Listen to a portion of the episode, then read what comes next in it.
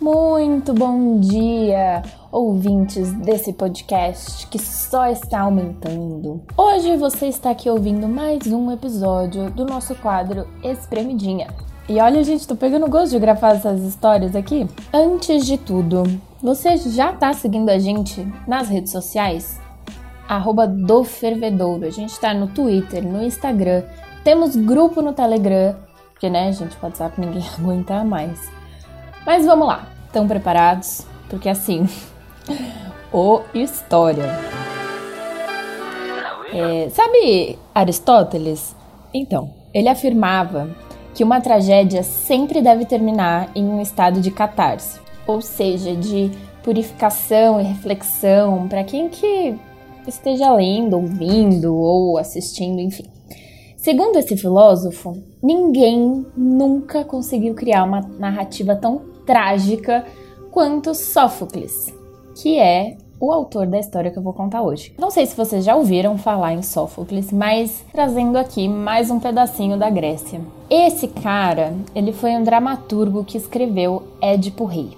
E na lenda grega, gente, peraí que dá vontade de fazer todos os espremidinhas só sobre mitologia. Mas vamos lá. Tudo começou quando um bebê recém-nascido foi deixado nas sombras de uma árvore e ele chorava porque, além de tudo, ele tinha os pés amarrados. Ele tinha sido deixado lá, abandonado para morrer.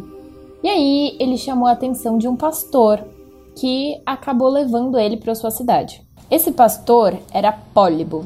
Ele adotou o bebê e o nome do bebê era Édipo. Bom, Édipo cresce acreditando que aquele homem, né, o pastor, era o seu pai biológico. Mas aí, galera, quando ele atinge a idade adulta, o jovem ele vai procurar um oráculo, porque, né, as pessoas costumavam fazer isso, inclusive ainda fazem, né? Quem nunca quis ir numa consulta de tarô e afins? Bom, aí ele foi até Delfos e foi surpreendido com uma terrível profecia. Édipo descobre que está fadado a matar o próprio pai e casar com a sua própria mãe. Desesperado, ele decide fugir para evitar que essa terrível profecia se concretize, porque, né, gente, imagina só. E após dias de caminhada, Édipo encontra-se em uma encruzilhada, onde se depara com um elegante senhor. Mesmo no meio da rua, os dois entram numa discussão, vai saber por quê e, muito inconsequente, o jovem Édipo acaba assassinando esse andarilho. Sim, super normal, né? Você encontra com alguém e aí vocês começam a discutir, aí você vai lá e mata o cara, ok. Aí ele continua a viagem dele e chega a Tebas. Logo na porta da cidade, ele encontra com quem? Com um monstro com corpo de leão, asas de águia e cabeça de mulher, ou seja, uma esfinge. Ela diz: Decifra-me ou te devoro. E aí o enigma era: qual animal anda pela manhã sobre quatro patas, à tarde sobre duas e à noite sobre três? Bom, galera, vai, eu dou dois segundinhos aí para vocês pensarem na resposta.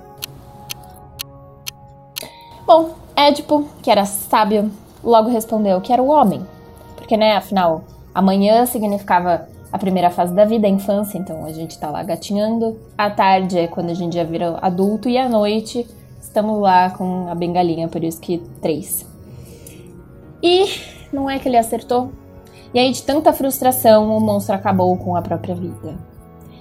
E aí, gente, tendo derrotado a terrível esfinge que já tinha devorado vários e vários homens por aquelas terras, Édipo é considerado um herói e acaba sendo coroado como novo rei. Entre suas obrigações, ele deve se casar com a atual rainha, Jocasta, que perdera o marido recentemente, que o nome dele era Laio. E aí, gente, já deu para entender o que está acontecendo aqui? Décadas se passaram. Édipo e sua esposa têm seus próprios herdeiros e, sem qualquer aviso, uma peste acaba com as plantações de Tebas. Angustiado e com receio de perder as riquezas de sua amada nação, o rei decide investigar essa situação. Então ele vai para umas consultas com oráculos e descobre o quê? Que tudo havia sido causado por ninguém mais e ninguém menos que ele. Mesmo tentando fugir de seu destino, E aí, gente, pausa para lembrar aqui que se você ainda não ouviu o episódio 11, que é sobre isso, corre lá depois aqui. Mesmo tentando fugir, ele caminhou direto para ele. E aí que vem toda a verdade, né? Ele descobre que seu pai biológico era, na verdade, aquele andarilho lá que ele matou na encruzilhada e que ele tinha abandonado, né, o Édipo quando era bebê, justamente para tentar fugir aí dessa maldição, né? Sei lá como chama isso, dessa tragédia. E que no final das contas ele estava casado com a sua própria mãe biológica. E no fim de tudo, a mãe dele comete suicídio quando ela descobriu que casou com o próprio filho. E aí quando Édipo encontra sua mãe, ele fura seus olhos e é assim que acaba a história. Pura tragédia grega, né, gente? Mas aí, galerinha, foi na psicanálise que essa história ganhou outra interpretação, né? O famoso Freud usou como inspiração para a teoria do complexo de Édipo, que é uma maneira de explicar como os adultos agem da forma que agem. E ao analisar esse período vivido na infância, né, que é o que a gente chama da, da fase do Édipo, é possível compreender as atitudes que são tomadas no dia a dia dos adultos. Até, digo, na adolescência, assim. Mas aí é papo para outra hora, né? Enfim, por hoje é só. Me despeço aqui mais uma vez e até a próxima.